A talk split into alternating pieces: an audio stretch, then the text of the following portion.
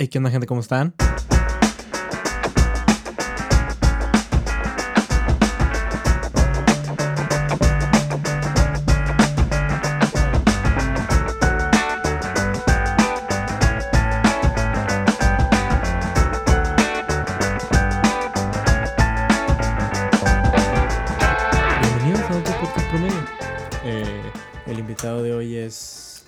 Persona que admiro mucho, que me ha enseñado mucho de la comedia y que antes me caía mal. Entonces, con ustedes hoy, en la silla promedio, Israel, Adrián. Hola, ¿qué tal? Eh, pues yo soy Israel Adrián, como bien dijiste.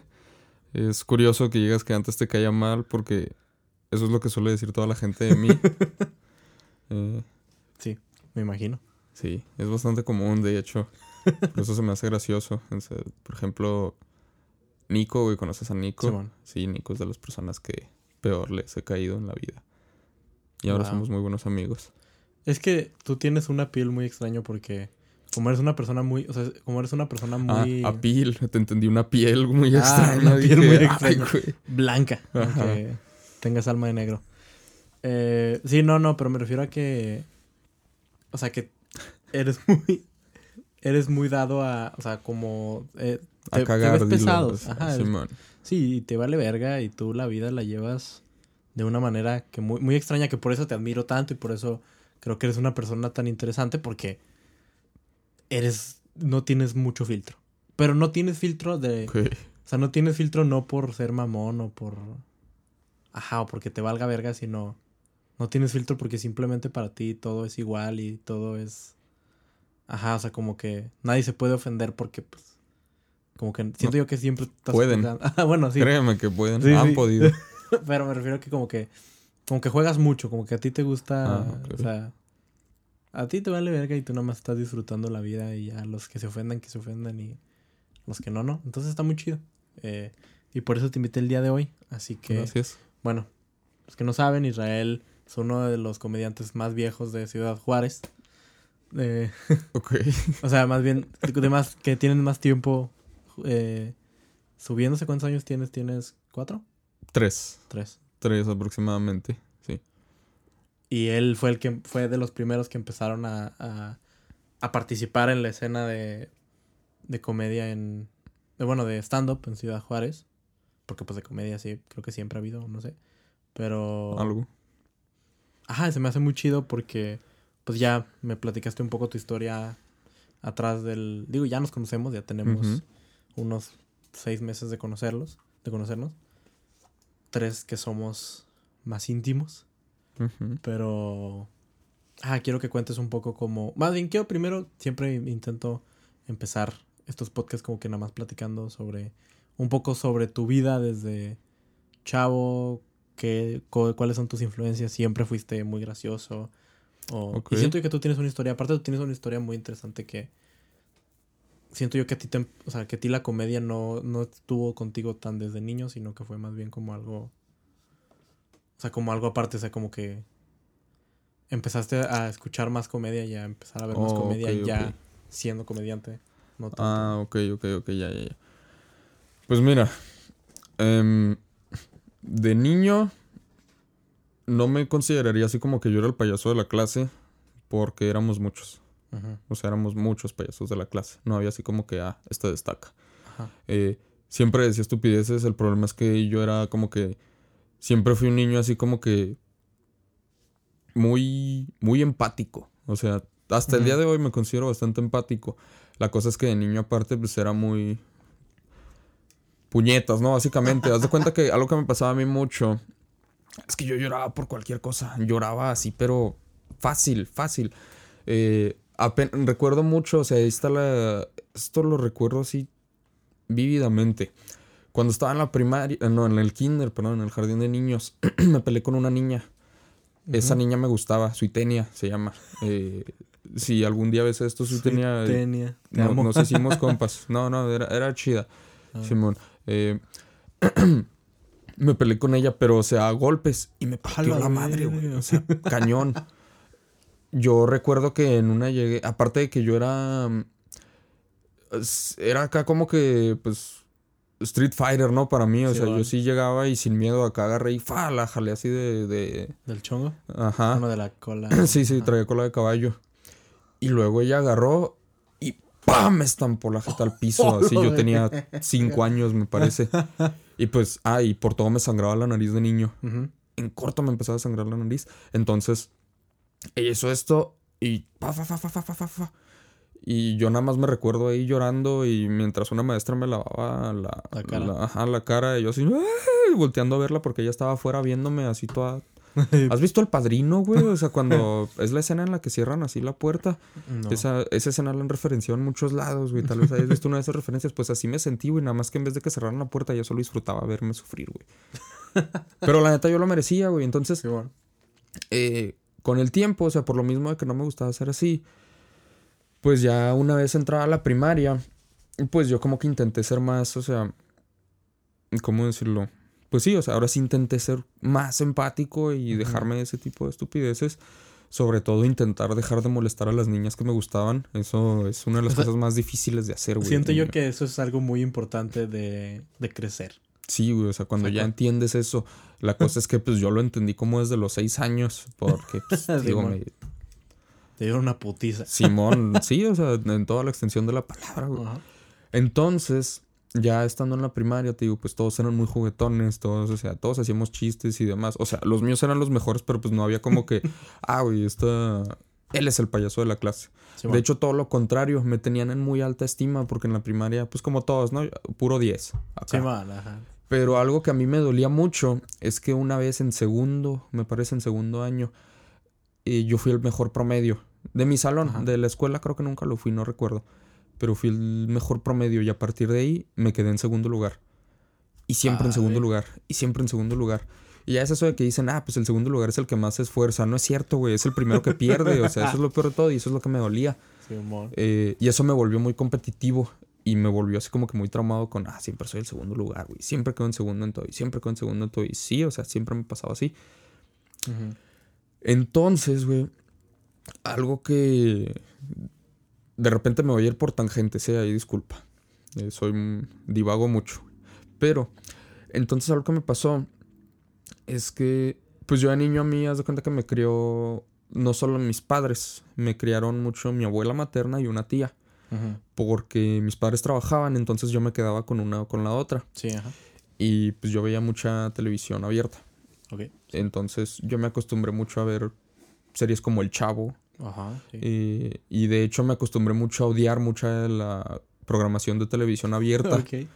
Porque siempre era lo mismo. Sí, a huevo, güey. O sea, por ejemplo, los Power Rangers los odio, güey. O sea, los... Juanpi, si estás escuchando esto, o sea, neta...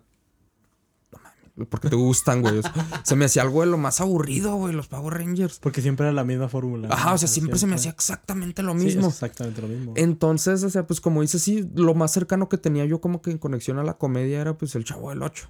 Ujú. Entonces, como que yo cuando era como que intentaba ser chistoso, eran pues chistes así pues muy muy blancos, muy tranquilos, o sea, pues del tipo de comedia que ves en el Chavo del Ajá, 8, claro, o sea, claro, claro. comedia infantil.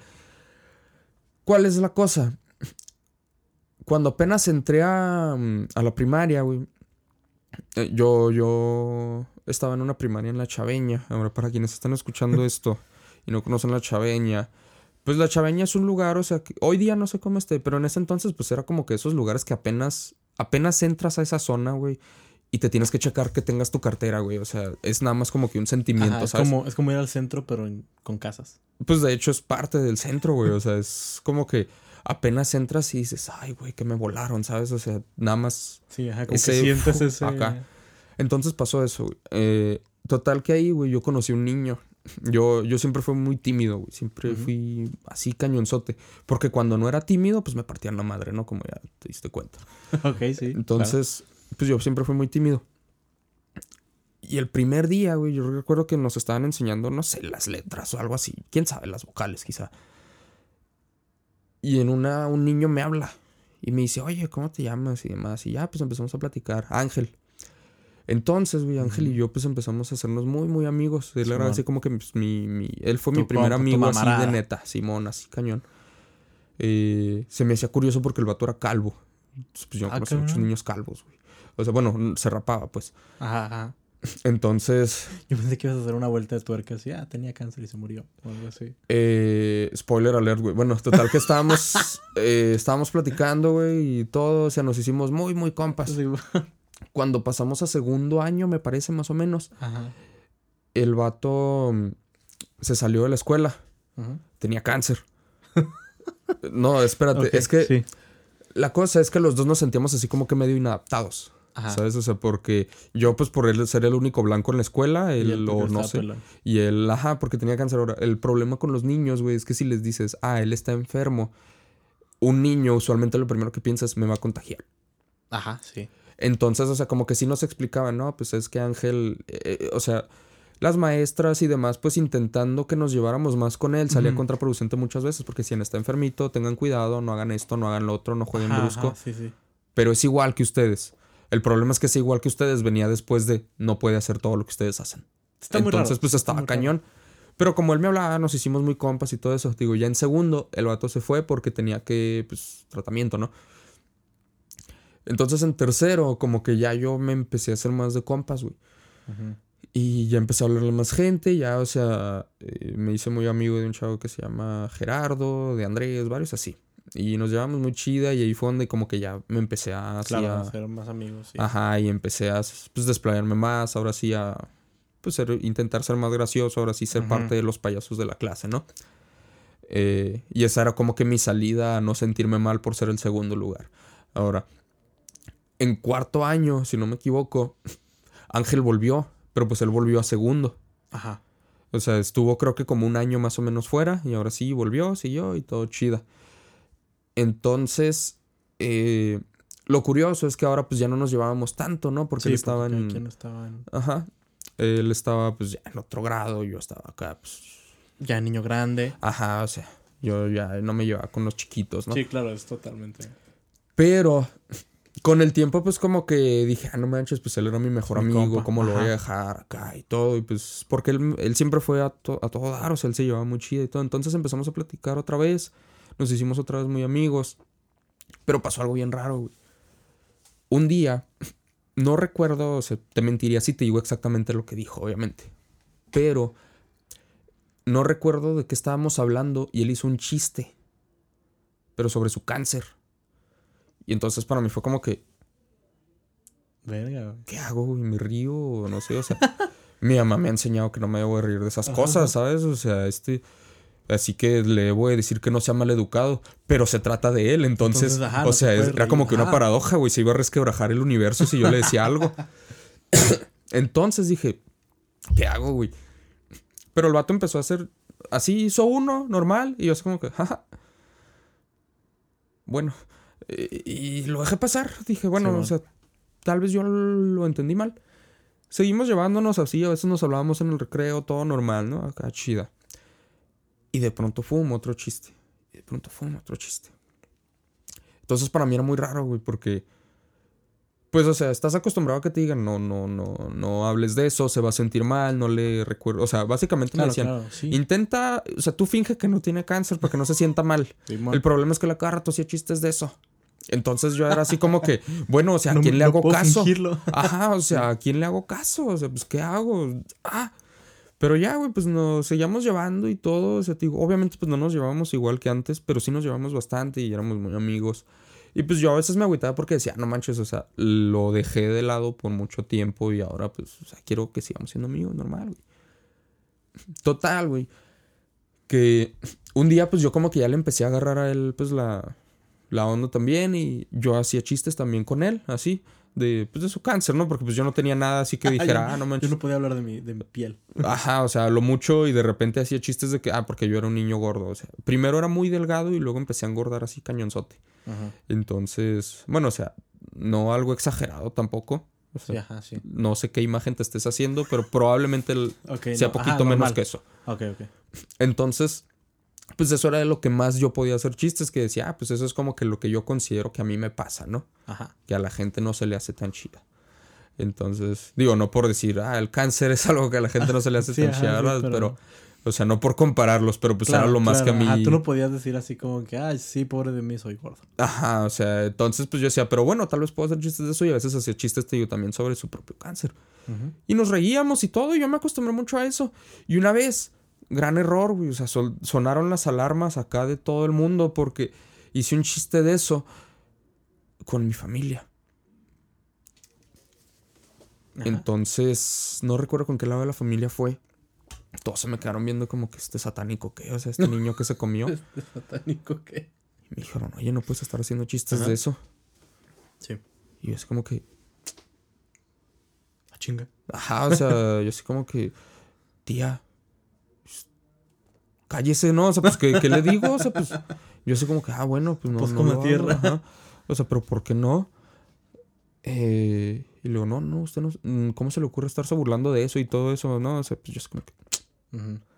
pero pues es que, y entonces, esto como que me, te digo, Sí, mm, te empezó a, ajá, me como zafaba bien dudas, cañón ¿no? O porque sea, decía, de, pues, ¿Qué pedo? señora, si este vato lo tiene y se hace chistes eso, porque usted no?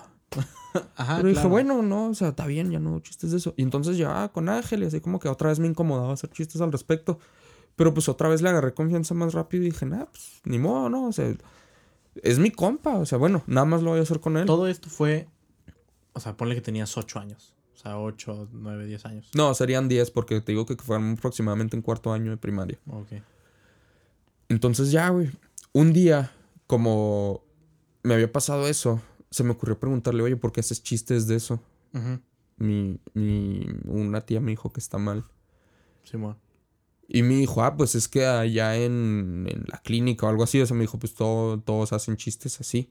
Y dijo, todos me dicen cosas así, pues yo me río. Y yo así como que, ah, ok. Dije, ah, bueno, es toda esta banda contra esta señora sangrona, ¿sabes? O sea, entonces, pues le debería hacer caso a esta gente. Sí, sí. Eh, y luego pensé, ah, bueno, o sea, es como... Bueno, no importa. El punto es que me hice... Perdón. El punto es que me hice eso. Ya no lo muevas. Ok, no lo muevo. Pero bueno, estoy acostumbrado. Es que hago muchos ademanes. No, está bien, está bien. Lo siento si les arruiné el audio. Entonces, ya, güey, pues... eh, un día se me ocurre preguntarle eso y me dice, pues, lo de esa gente. Y aquí es donde entra lo cañón, güey. Y es así como que... Es la primera vez que tuve contacto con ese concepto. Ajá. Me dice, pues es que yo me voy a morir. Verga, güey. Ajá, o sea, y entonces que un niño de 10 años le diga Sí. eso a otro niño de 10 años, güey, es algo que ves como que, pues, en una película de Lars von Trier, ¿sabes? O sea, en alguna película acá de algún director de esos que dicen, soy Heavy, bien profundo, sí, güey, sí, y todo lo que hago es bueno, ¿sabes? Aunque Claro, sea claro. todo bien deprimente. Entonces yo así como que pensando, pues, que es morirse, güey, o sea, no, no entiendo, ¿sabes? Entonces, o sea, para ese entonces creo que ya se había co- mm, comido, y creo que ya se había muerto un conejito mío que Ajá. teníamos, entonces pues como que Tú entendías la sabía muerte, que ¿no? algo pasaba, güey, pero pues no entendía. Entonces una vez, como que yo lo veía, bueno, pues los animales, ¿no? O sea, pero no lo veía como que un concepto universal. Ok. Entonces me hice eso y yo así como que... ¿Cómo? Y me dice, sí, o sea, es que mi mamá dice que pues hay que luchar y etcétera, etcétera, etcétera. Dice, pero pues hay otra persona que tiene lo mismo que yo y pues me lo ha dicho, o sea, que es lo que va a pasar. Y así como que... Verga, este morro tenía 10 años. Deja tú, o sea, yo así como que, ¿qué clase de monstruo estaba en esa clínica para decirle, oye, nos vamos a morir, Ángel? ¿Sabes? O sea, es como que... Bueno. ¿quién tiene hambre? Ajá, o sea, pero me dice, no, es que creo que era un señor, me dijo algo así que un señor también tenía lo mismo. Pero luego ya la pensé y veo así como que pues el señor no se lo decía en mal plan. Porque algo me dijo que, o sea, como que el señor era muy animado. Entonces dije, no, pues tal vez se lo decía así como que en un sentido de, ah, pues tú disfruta, ¿no? O sea, total. Ajá, claro. Entonces me dice, pero es que yo me voy a morir y entonces yo, ¿cómo es eso? ¿Sabes? O sea, porque te digo, pues, o sea, ¿cómo que Te vas a morir. o sea, ¿de qué hablas? No nos morimos, somos niños, güey. O sea, no seas baboso, pásame el balón. No te creas, güey, no jugábamos con el balón. No, yo era gordo y pues, él, Tú eras él el no tenía balón. energías, güey. Ajá, entonces era. Pero ya me dice, dice, sí, es que me dicen en la... Es que eso es lo que nos han dicho, dice, y se lo dicen a mi mamá y mi mamá cree que yo no sé, pero yo sí sé y todo eso.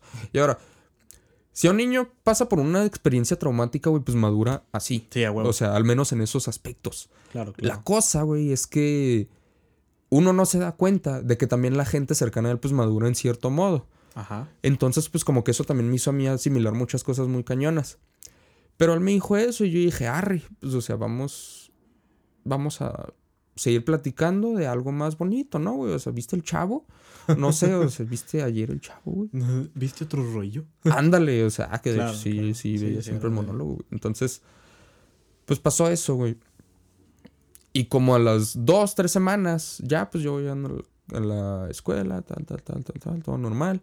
Y de pronto me saca la maestra, Lidia. Creo que fue, bueno, creo que fue la maestra, no, miento, fue una maestra que no me daba clases a mí, ya me acuerdo. Ajá. Y me dice, oye Israel, no, pues es que tal, tal, tal, tal, tal. El punto es que me dice, no, pues eh, Ángel ya. Ángel falleció. Y así como que, ah, ok. Y me dice, oye, ¿quieres que le hablemos a alguien o algo así? Y, no, así está bien. Ah, bueno. Entonces ya llego, tal, tal, tal, tal, tal. Pero, o sea, no es porque me valiera, güey. sí, es ajá, que sí, es que tú ya tenías yo esa no, idea ni siquiera eso. Yo no entendía que estaba muerto. Ese era el rollo. O sea, para mí era como que, ah, pues no va a venir hoy. Mañana lo veo. Oh, ok. Entonces, llego a mi casa, le cuento a mi mamá y me, me empecé a llorar. Y ahí fue donde dije, ah, caray, pues si yo soy el que no lo vio, una señora, o sea, pues usted que llora. Ajá. Eh, ¿sabes? Bueno, o sea, no recuerdo si empezó a llorar, pero pues sí se agüitó cuando le Ajá, conté. claro, o sea, sí, sí viste el cambio de. Ajá, o sea, de que, pues así como que no manches, pues era su compita, ¿no? Pobrecillo. Ajá. Hasta que ya pues poco a poco me cayó el 20 y entonces mi mamá me dice, oye, ¿no quieres rezar? Y es como que no particularmente, pero Ok. dije, no, bueno, pues tal vez ella quiere, ¿no? Entonces, pues vamos a, a arre. Y ya me dice, no, pues se puso a rezar conmigo y yo nada más pensaba, o sea, pero ¿qué es lo que está pasando? Y entonces mi mamá me dijo, no, mira, es que Ángel se fue al cielo, pasó esto y demás y todo eso. Y ya fue como que donde me empezó a caer el 20 de que no lo iba a ver. Y ya me dijo, es que no lo vas a volver a ver. ¿Sabes? O sea, no lo dijo así, Claro, tajante, claro, no, pues pero- una mamá con su hijo. Ajá. O sea, pero pues básicamente me estaba dando a entender, ya no vas a ver Ángel. Verga, güey. Ajá, o sea, yo sí te daría permiso, pero pues no se puede, carnal, ¿sabes? O sea, Así es. No, no te estoy, no te lo estoy prohibiendo, ajá, te lo prohibió Dios. ándale, básicamente. Así que vamos a rezarle y decirle que gracias por prohibírtelo y por, no sé, pero pues Ajá, sí, claro, pero pues que lo cuide, ¿no? Sí. Eh, a- allá lo necesitaba cuidar en persona, güey, o sea, yo creo. ajá, sí, Entonces, pues me dice eso. Y yo no me sentía mejor rezando, pero sentía que mi mamá se sentía mejor. Sí sentía que yo me sentía mejor rezando, ¿sabes cómo? Ajá. Entonces es como que, ah, pues arre, vamos a rezar. Entonces llegamos a la escuela y recuerdo que hicieron así como que una, una pancarta o algo así, no, no recuerdo cómo se les llaman a esas. Pero pues decía así una, una frase acá emotiva, ¿no? Y algo de ángel y que querían hablar con todos nosotros, hablar de cómo nos sentíamos y demás, todo eso. Y ya, pues pasó eso y así como que... Ah, ok, pero pues... O sea, casi nadie aquí se llevaba con él, ¿sabes? O sea, pues cuál es el caso. Pero pues bueno. Tú para eso sí estabas muy triste. O sea, sí. Ah, sí, o sea, sí- yo, yo sí estaba- lloraste y sí. todo el- o, cómo fue para ti el sentimiento. Porque está- me estás contando un poco sobre lo externo, pero cómo te sentiste tú Pues cuando ya te diste cuenta. te lo cuento más o menos como lo recuerdo, claro. eh, pero yo recuerdo, güey, que en sí, o sea, a mí me tomó mucho tiempo llorar. Como que en lo que me... me me, ¿Te caía el 20? me caía el 20, ajá, en lo que entendía qué es lo que estaba pasando. Entonces, ya, güey, pues pasó eso. Y luego pasó pues lo de la conferencia y luego una tía que también lo conocía y que conocía a su hermana y conocía a su mamá y pues o sea, éramos muy cercanos, entonces pues conocíamos también a la familia. Así como que no, oye, pues, eh, ¿cómo estás, Israel? ¿Qué está pasando? Todo eso. Y pues yo así como que no, pues todo bien, ¿sabes? Arre. Entonces, para mí el problema. Ahora, yo de niño, güey, vi una película. Bueno, creo que sí fue por esta película. Ahora, sí, creo que la vi de niño. Hay una película que se llama John Q. Ajá. No sé si la hayas visto. No. Se trata, sale Denzel Washington y se trata de que el vato quiere conseguir un trasplante para su hijo. Total, que el vato siempre que se despide de, de su hijo, eh, su hijo le dice adiós y su hijo siempre le decía, no, perdón.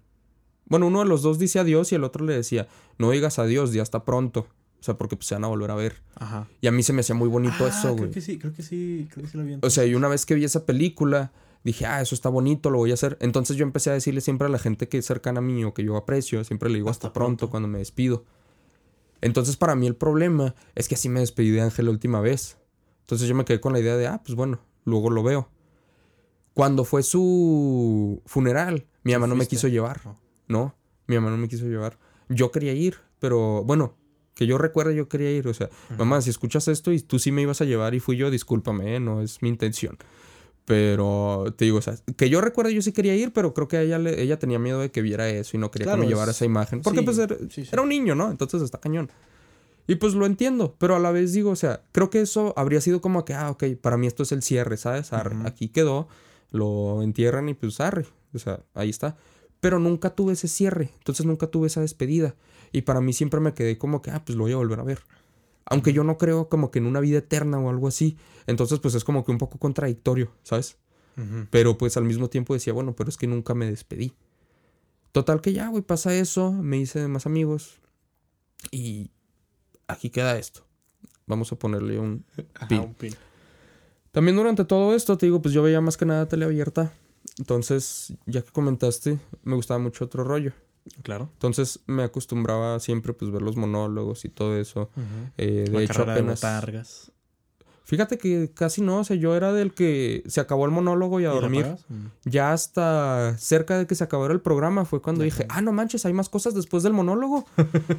o sea, nunca me interesó ver qué había más allá, pero ya después sí las empecé a ver y sí, se me llegaron a gustar. Lo último que llegué a ver así distinto a los monólogos fueron unos sketches y creo que lo de Ay, algo era de Memo o algo así. Creo que estaban buscándole. No, la pecera del amor, creo que era. Ah, creo que sí, güey. Sí me suena, güey. Ah, creo que algo así se llama. Bueno, no importa. El punto es que. Entonces, ese fue como que también mi acercamiento así mucho a los chistes.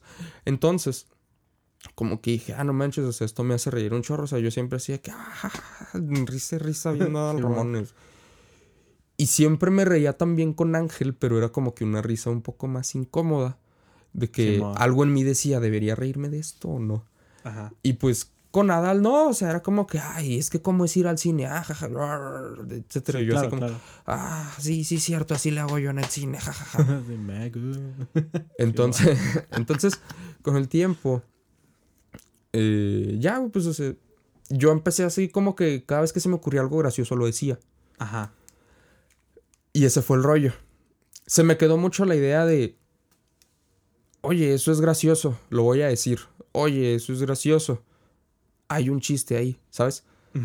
Nunca, mm, o sea, el problema con esto es que pues mucha gente sí te decía así como que, no, mijo, es que no, no, no hagas chistes de esos. No, oye, no, no puedes decir eso. No, eso, ese tema no. No, eso no es chistoso, eso no hace reír. Pero yo pensaba, pero entonces, ¿por qué me estoy riendo si eso no da risa, sabes?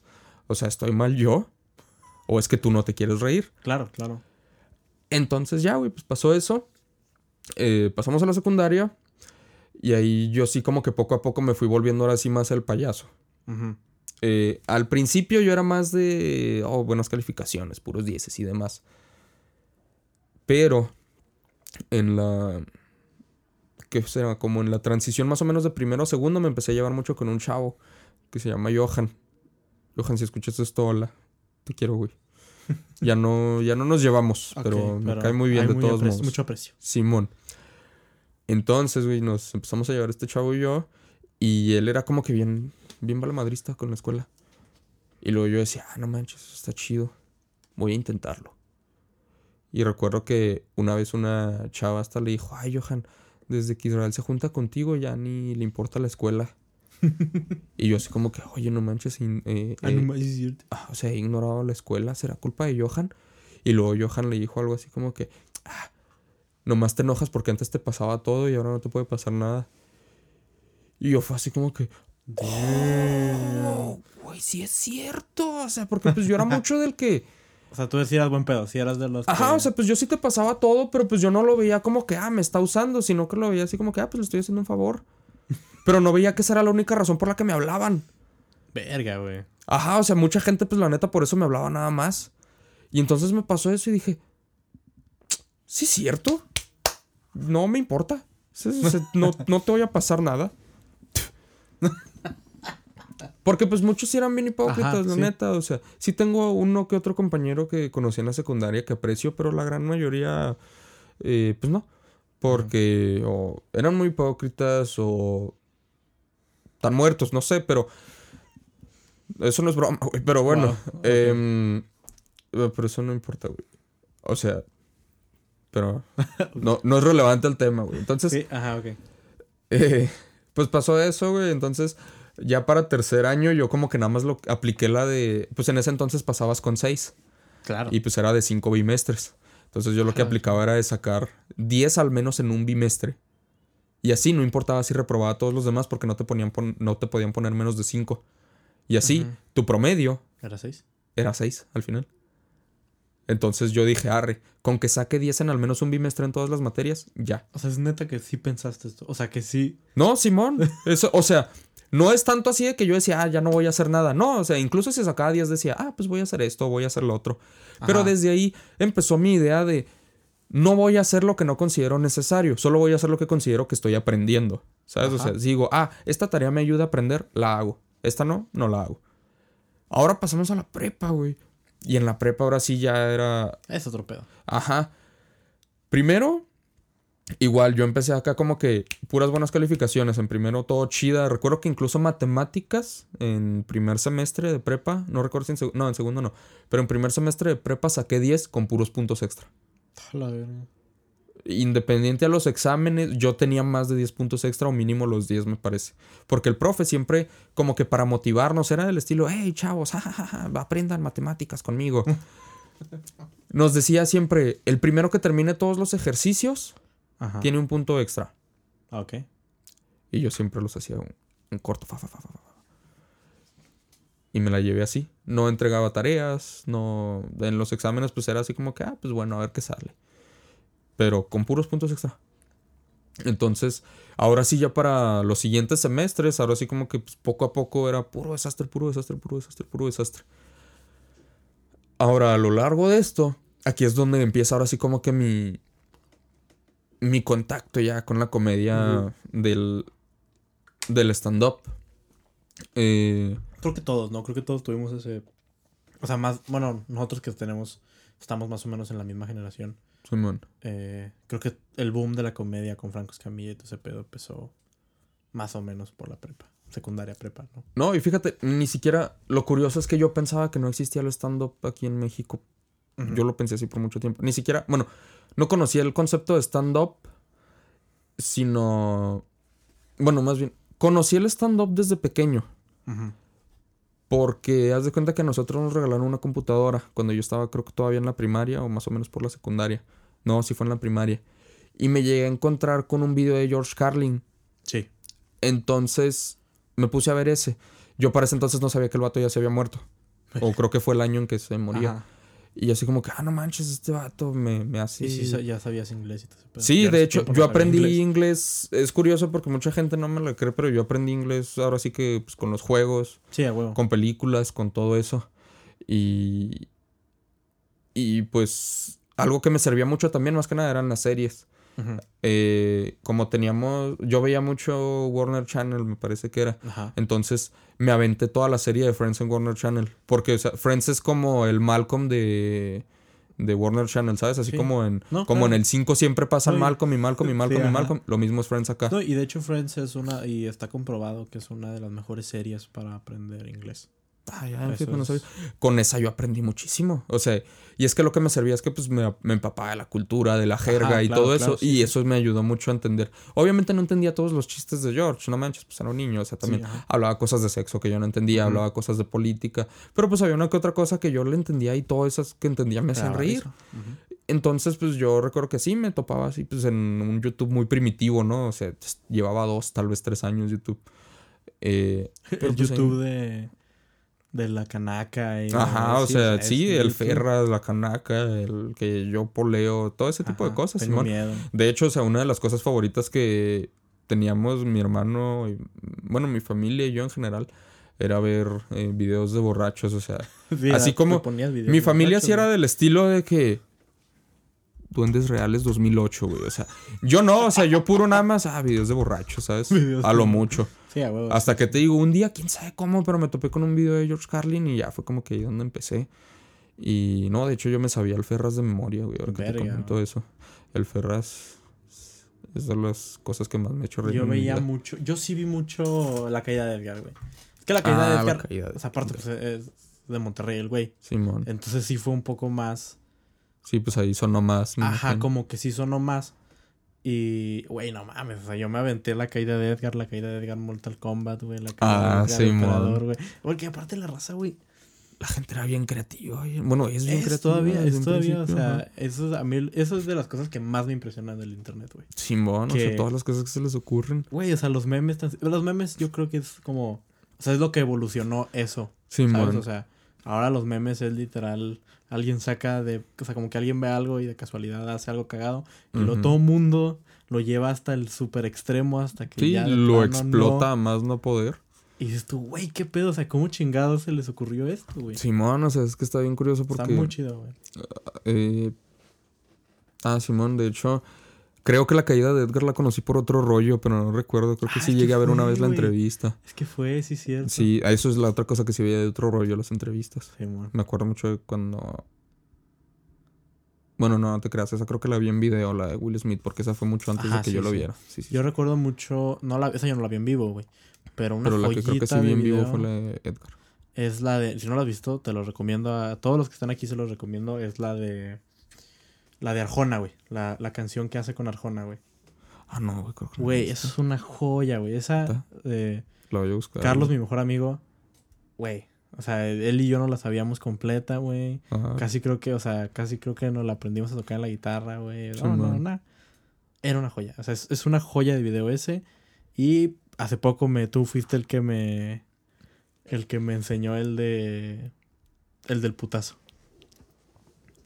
El de. El de Ah, Simón, ese Simón. también dices Oh, sí, el del poeta. madre. Oh, güey, ese es un clásico. Puta madre, güey. O sea, Sí, ese programa. es que yo creo que en, en esencia otro rollo fue como que lo más... Es el más generalizado para todos los estandoperos. sí. ¿Mexicanos? Sí, ni siquiera de México, o sea, en general de Latinos, América. Latina. O sea, es más, hispanos, güey. O sea, no todos, obviamente, pues habrán los que tendrán, pero ese fue como que la iniciación de muchos. O sea, fue el con- lo que muchos encontraron esa. Eso, pues lo que es el stand-up o los monólogos o la comedia en general, Es güey, que, o sea. ajá, es que era, o sea, bueno, para mí fue muy extraño porque yo decía como que, güey, no mames, o sea, este, este cabrón está perrísimo y, y está hablando de cosas, o sea, para mí era muy impresionante que decir de que, güey, es que está hablando de cosas comunes y las saca de, o sea, y las manda a otro nivel, güey, o sea, es como. O sea, yo todavía me acuerdo de muchas partes del monólogo cuando dice que, en el- no, sé- no creo que te acuerdes, pero en el monólogo del parque de diversiones, güey, Oh, que güey, dice Simón. que, ajá, güey, que dice que, o sea, que llega, que llega a la, a la entrada y le dice, el de que bienvenido a parque, no sé qué, recuerde que el auto sardina no incluye cajuela. Y, luego, Simón. ¿Y qué trae en la cajuela? Y luego, "Mm, nada más el gato. Yo para ese tiempo, güey, aparte yo no sabía que era un gato, güey. Simón. O sea, Pensaste Y que yo hablaba dije, de- yo dije, ah, yo pensé que hablaba animal. de un gato, güey. Y luego así como- la miau, Ey, verga, güey. O sea, dices tú. Nada más cómo lo actuaba, güey. O sea, nada más con el miau. Era como que no seas mamón, Simón. güey. O sea, es... No sé, para mí era muy impresionante. Yo sí, yo sí soñé mucho tiempo con. con ser Adal Ramones. No. Sí, sí, te entiendo. Ajá, o sea, no ser. No sé, no sé si en ese tiempo era como ser estando, pero. Sí, o sea, hacer algo como él. Pero Ajá. hacer algo como él. O sea, o trabajar. Siempre, siempre a mí. A mí siempre me llamó la mucho la atención la tele, güey. Ok. O sea, siempre fue mucho como. No mames, qué chingón estar ahí, güey. O sea, Ok. como que decía, güey, es que. Ajá, va a estar muy divertido hacerlo porque, pues, se ve que se la pasa. y Para mí era como, que, güey, se ve que se la pasan con madre, güey. O sea, yo. Yo sí soy. Yo sí te puedo decir que fui de los que vio Guerra de Chistes de Sí, morro. Y a mí se me hacía muy chingón cómo se la pasaban. Sí, sí, O es- sea, se la pasaban. Bueno, se veía que se la pasaban chido, güey. Quién sabe cómo se la pasaban en realidad, pero. claro. Ajá, sí, Sí, o pues sea. en realidad probablemente era algo, bueno, era algo muy distinto, es seguro, pero, pero pues uno cuando está así detrás de esa, mm, pues de esa idea de, ah, o sea, esta es la realidad. Ajá, tú ves, eh, Ajá, tu sea, realidad, pues es lo que Tú ves, ves la realidad que ellos te están mostrando y pues para ti es como que, ah, está bien chido Tota y pues Sí, güey. todos llegaron a, todos llegamos a soñar, con eso en algún momento, yo creo. Sí, de, de hecho, o sea, una anécdotilla que se me había olvidado ahorita que estaba platicando, me Simón. acordé. En Monterrey hay una, o salió eh, como por... Yo estaba morrito, yo creo que estaba en la primaria, güey. eh, la ciudad de los niños. La ciudad de los niños Creo era una, era un parque, es un como un tipo parque de diversiones Sí, creo que sí he escuchado eso. en, que estaba en el DF, que era literal donde los niños jugaban a ser adultos. Que si te pones a Ah, pensar, Simón. es pues donde Alex Fernández grabó su especial. Ah, no lo he visto. Bueno, ahí. Pero si te pones a pensar, y si se pone a pensar la gente aquí, es un concepto muy bizarro. Y creo que, hay- creo que hay un comediante que lo dice que es como que mamá, me dejas jugar a ser judicial. Es como, No, Simón. ok. Es pero, cierto. pero a mí me, me gustaba mucho, eh, siempre me gustó mucho. Y entonces ahí en, en la ciudad de los niños había Ajá. como Televisa, güey. O sea, porque haz de cuenta que cada quien. Ah, sí, sí. o sea, está, sí está es que aparte la ciudad de los niños estaba chido porque tenía contrato o tenía convenios con muchas empresas. Sí, para lo mismo, para Ajá, entonces era como que. como con una de ellas. Ajá, o sea, era, ajá, era como, ah, voy a hacer gancitos. Y hacías el gancito, y hacías el pingüino, y hacías la paleta blanda, y que esto y que el otro. Entonces uno de esos, pues era Televisa, obviamente. Y entonces jugabas a que. Jugabas a que estabas en la tele y la madre. Y a mí siempre se me hizo muy chido. Porque había un pedazo, o sea, supone que grababas un show. Y te daban el script y todo. Donde era otro rollo, güey. Era- Ay. Sí, era donde. O sea, la, era como que una parte nada más donde él bajaba. Ajá. ¿Te acuerdas que al principio, o sea, que al Sí, siempre llegaba a la de puerta, puer- de, los, de ajá, las y escaleras y las bajaba. escaleras, ajá. y, y ahí empezaba el monólogo, ¿no? Creo. Pues sí, creo que saludaba a la gente y luego ya el otro día. Ajá, sí. Entonces para mí era. Yo siempre quise, o sea, como que quise ser ese morro. Nunca pude. Porque nunca pude porque siempre era uno más grande que yo. Mm. ¿Sabes? Siempre había. Pero sí me metí. A, a ese lugar, yo creo que fue de los lugares que más fui. En, o sea, cuando llegué a ir a ese parque de diversiones, era a donde iba, ¿sabes? O sea, Ah, qué chido. o sea, siempre era. Iba como dos, tres veces y llegué a hacer el de cámaras y el de atrás, el de como. El de la caja, digo, el, de, el del cuarto de Sí, sí, sí. audio y de todo ese pedo. Y también fui de otros y así. Entonces, no sé, güey. O sea, como para mí siempre el entretenimiento y la tele en general fue como. Verga, güey. Estamos, o sea, qué pinche divertido, güey. Simón. O sea, qué, qué divertido. Y, y creo que todavía. o- obviamente lo olvidas. Siento yo que es algo que de morro es como que se llama mucho la atención. Mis papás siempre pensaron que yo iba a ser actor, eso sí. Ay, sí ay. me lo han dicho. Se les hace raro que esté haciendo comedia. Pero. Sí, a todos nos pasa. Pero sí, mis papás siempre fue así como que, ah, este morro quiere la. Quiere entretener. güey, O sea, quiere entretener. Simón. Y está muy cagado que lo, lo perdí, lo perdí un tiempo, me hice, me hice muy inseguro y me hice muy retraído. Yo creo que hasta la, hasta finales de prepa se me quitó. Ajá. O sea, que ya fue así como que ya, o sea, más bien cuando entré a la universidad fue así como que ya, ¿sabes qué? Ya te desinhibiste un poco. Sí, pues que aparte ya estaba en otra escuela, en otra ciudad, porque... Sí, en pues otra era como un ciudad nuevo comienzo. de la ciudad, güey, o sea, porque Sí, antes... sí. Ajá, yo soy mucho y lo he dicho, lo he dicho mucho, soy mucho de entrar en roles y entrar en ciertos... O sea, como que yo... Papeles. Ajá, en papeles, ándale. Entonces cuando... Si yo no, o sea, yo no tenía el papel de payaso, yo no era el payaso. O sea, yo no... Ah. ¿Sabes? O sea, yo podía ser el payaso, pero si no... No te tocaba y no. Ajá, no me tocaba y, y era malo, me hacía malo en eso. O sea, al final Arre. la dinámica del grupo se hacía tan, tan específica que yo no podía entrar nunca como a hacer un chiste o a... Simón. Tú a lo que te tocaba nada más. Exactamente. Tú ya tenías tu fui- lugar. Ajá, siempre fui muy así, o sea, en grupos de amigos siempre fui como el serio, como... O no el serio, pero como el más... eh, la- me decían la mamá del grupo, güey, era como que Ah, yo creo siempre que sí me ahí comentado atrás, Y era como que así... De que no hagan esto y no hagan lo otro y tengan cuidado y Ey. madre y como que... Ajá, como que nunca disfruté tanto... O sea, sí, me tomaba todo muy en serio, esa es la palabra, me tomaba todo muy en serio Mm. ahorita, gracias a Dios, ya que trabajando con, con ustedes y conmigo y con Ajá, es como que ya me vale un poco más. Ya te sueltas vida. más y todo. ¿Sabes qué aprendí a... Y siento yo que es algo muy importante que todos tenemos que aprender. La vida no es tan importante. O sea, no es, más bien no es... Huevo. O sea, no es tan seria. Simón. La neta, la vida no es tan seria. Siento yo que le damos una seriedad muy grande Simón. algo que la neta no la tiene. Ok, estoy de acuerdo. Te O entiendo. sea, Simón, Simón. sí, o sea, vengo sé a aquí. te Sí, ajá, yo siento que yo vengo aquí para disfrutar. Antes no lo entendía. Pero ahora yo sé que yo solo vengo aquí a disfrutar y a. Sí, nos la tomamos demasiado en serio. No la ¿verdad? tomamos, no tomamos la vida demasiado en serio. Y eso es. Hasta cierto punto está bien.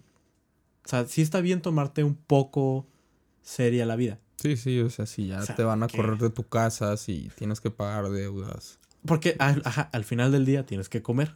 Ajá. Entonces, Pero no todo se trata de. No. Ah, así es la vida y así la tengo que vivir. Ajá. exactamente, exactamente. Sí, sí, te entiendo. Entonces, poco a poco he aprendido eso y está muy chingón. Y siento que me han ayudado mucho convivir con todos ustedes Qué chido. a eso, a como... ¿Sabes? Ya A- no tomar, tomarla más a la ligera. Sí. sí, tomar la vida más... al- Antes me ofendía muy fácil. Antes sí yo era... me lo imaginaba. O sea, sí era una persona en que se ofendía mucho y era como que... Todavía me, me cuesta... O sea, sé que las cosas no las hacen como con esa... Con el afán de ¿verdad? que te ofendas. Ajá. Ajá, pero Pero sí, igual te ofendes. Lo piensas. No, no me ofendo, pero lo siento, ¿sabes? Ok. O sea, se siente, pues. o sea, Sí, como- cala. Ándale, sí cala, esa es la palabra. Ok. Entonces está, o sea, pero está bien porque al final tienes que aprender a... Aguantar vara. Y a, ajá, y a llevarte la chida. Es que Simón. no sé cuándo yo dije, ¿sabes qué? Ya voy a empezar a disfrutar la vida en serio. Pues ¿sabes? es que está, está más chido así, güey, que no te des cuenta que solo lo hagas. Ajá, o sea, yo no sé cuándo dije, ¿sabes qué? Ya, o sea... Creo que me estoy tomando muy en serio todo y, y... Y más bien, ajá, fue más bien un cambio como gradual y luego a veces como que step back, o sea, a veces me iba para atrás Ok. Y luego ya regresa. O sea, sabes, como que hay veces que también hay veces que tu mismo sentimiento, eso también está bien, hay que sentirse tristes a veces y a veces la vida te la puedes tomar un poco en serio o sientes que puedes Ujú. tomártela un poco en serio porque te está yendo mal o te- estás triste, pero Sí, sí, o sea, tampoco vas a negar la realidad. claro. Ajá. O sea, una cosa es tomártela más a la ligera, pero ya otra es que de plano no, no reconozcas lo que pasa. Ajá. Sí, exactamente. Sí, sí. Entonces yo creo que no sé, está, está muy chido. A mí me gusta mucho, me gustó. Está cagado porque no pensé que ibas a contar esa historia de, o sea, de Ángel. Ah, y tú dijiste lo de Y, ajá, o sea, el neta. cáncer y que Ajá, se o sea, murió. nunca me habías contado esta historia. No. Eh, de veras, chicos, nunca me había contado esta historia. Y. y está y muy te cabrón. sentiste mal, ¿no? No, no deja tú que me sentí mal. eh, entendí muchas cosas. Si te viste en mi cara, estaba como que no. O sea, como que estaba sonriendo y diciendo, no mames, güey. O sea, Con razón. con razón. o sea, este güey tiene tantos. O sea, la gente que lo conoce sabe que este güey tiene una comedia y un, un sentido del humor muy específico. Que. O sea, que sí. O Eso sea, es una manera de llamarlo. Ajá. o sea, no, eres muy ácido. Eres una. O sea, tienes un humor ácido. Pero hay veces que la gente que tiene un humor ácido simplemente lo tiene por. por shock, Por ser filoso. por. Ajá, por impacto. Ajá, por edgy. Exactamente. Y tú lo tienes porque. creciste con él. Mm, O sea, tú aprendiste desde muy chiquito estaba bien reírse de todo. Lo cual se me hace muy bizarro. mm, Porque, ajá, o sea, es como eso que tu tía te regañó y era como que, güey, pero es que este morro que se va a morir, se ríe de que se va a morir y la señora que está Bien. bien y, ajá, o sea, como... Bueno, su- no tiene eso. Ajá. Ajá, desde su posición de poder puede decir que... O desde su posición de privilegio puede decir que... No, miento, ¿sabes qué? Se me hace que no fue una tía, se me hace que fue una maestra, ahora que me acuerdo. Bueno, no importa, no es Ajá, relevante, sí, pero, pero, pues, la o sea, persona, ajá, o sea que... Sí, o sea, en caso de que una tía escuche esto y diga, ah, ¿cuál será? Ah, cabrón. Sí, para que no se la empiezan a regar entre ellas. ya sé, fuiste tú, ¿verdad, pendeja? Eh, no, no, fuiste tú. No, pero continúa, perdón. Sí, ajá, o sea, como que se me hace muy gracioso que tú tuviste tantos... Y sí, tienes mucha razón que dependiendo de tus... de cómo hayas vivido tu vida. Es cómo vayas, cómo vas madurando, ¿no? creo Pues que sí. todos, ajá, creo que todos tenemos una maduración o, o sea, tenemos un, Sí, pues cada quien tiene su grado y su nivel y no es nada más como que, ah, maduras y se acabó. O sea, pues maduras en ciertos aspectos y en otros ajá, no. Ajá, no, y sea, aprendes, es que también es muy Sí, sí. importante que madurar es aprender. También, ajá. Entonces tú aprendiste muy chico cosas que a lo mejor en tu cabeza, o sea, que tu cabeza no podía asimilar Sí, man. como, como conceptos básicos, entonces tú Sí, los sí, tienes muy... No los procesaba de... Y tú los tienes, entonces tú los tienes muy arraigados. Entonces tu comedia es muy. Es que ahorita que me estás explicando, neta, mi cabeza empezó a hacer como que los hilos de. Güey, o sea, Por eso... por eso, ajá, o sea, por eso eres tan limpio en lo que. O sea, o por eso eres tan. O sea, ajá, güey, o sea, es tan limpio. Tu comedia es, o sea, o se siente muy natural. Se siente Mm, muy natural tú hablando de temas ácidos, de temas Ok. edgy, de. O sea, Sí, man. porque, por eso, güey. Ajá, por eso, güey, porque, porque tienes esta, este chip de que, ajá, de que vida. viviste, ajá, de que viviste muchas cosas, Ok. o sea, de que aprendiste a burlarte de la vida o a burlarte de la tragedia desde muy chico, güey. Simón, pues es que es, es lo que se me quedó, te digo, porque ya en la prepa, pues ¿qué pasó?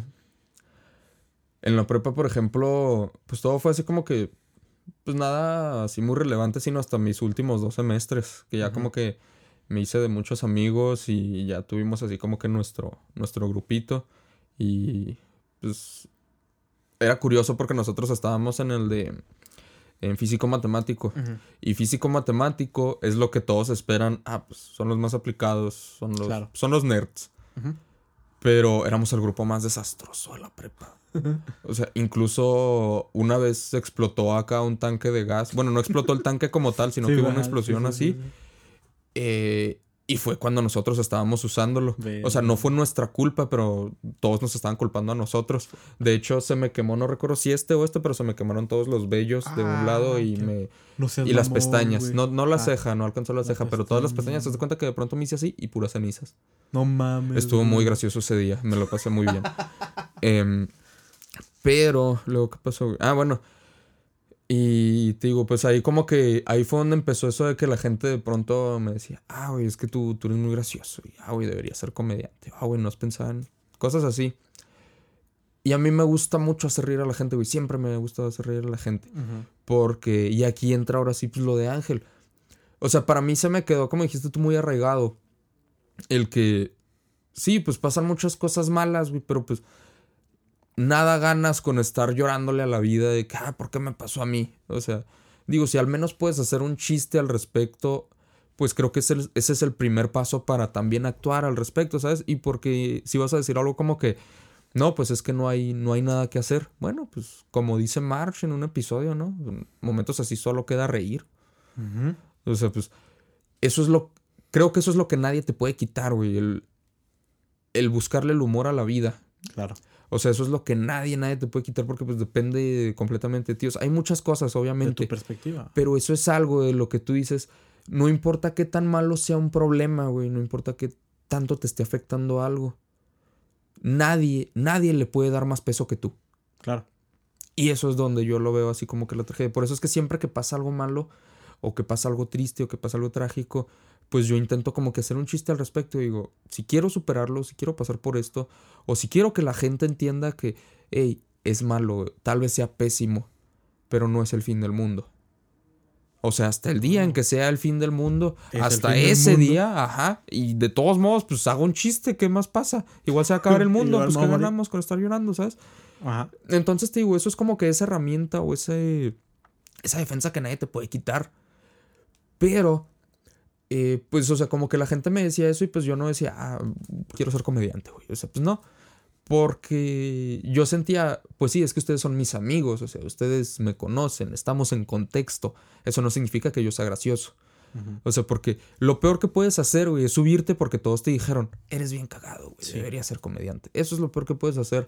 Porque tú vas a subirte con la idea, ah, sí, es cierto, soy bien cagado, todos se van a reír". Sí. Y una vez que te subas y nadie se ría, ¿qué vas a hacer? Si todos se ríen, qué chido, felicidades y qué bueno por ti y qué gusto. Ajá. Pero en el caso de que no, puedes irte con la idea de que, ah, todos me mintieron, güey, no hay risa. Ya me voy, o sea, ya no quiero Ya, hacer ya, esto. ya, ajá, sí. Cuando en realidad tal vez sí tienes el potencial, Pero pero, llegaste no. tan confiado que no estabas listo para que algo saliera mal. Entonces, o sea, no debes irte por esa idea de que soy bien cagado, la gente se va a reír. Debes irte porque es lo que quiero hacer. Ajá. Porque ahí es donde el stand-up como tal, güey, a mí no me llamó la atención, sino creo que fue hasta la prepa, de hecho. Yo te digo, pues crecí mucho viendo Friends, más que nada los fines de semana. Y luego en el.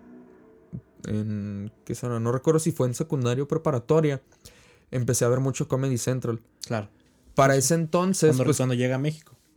Ajá, pero para ese entonces Comedy Central había llegado a México nada más con programación. Sí.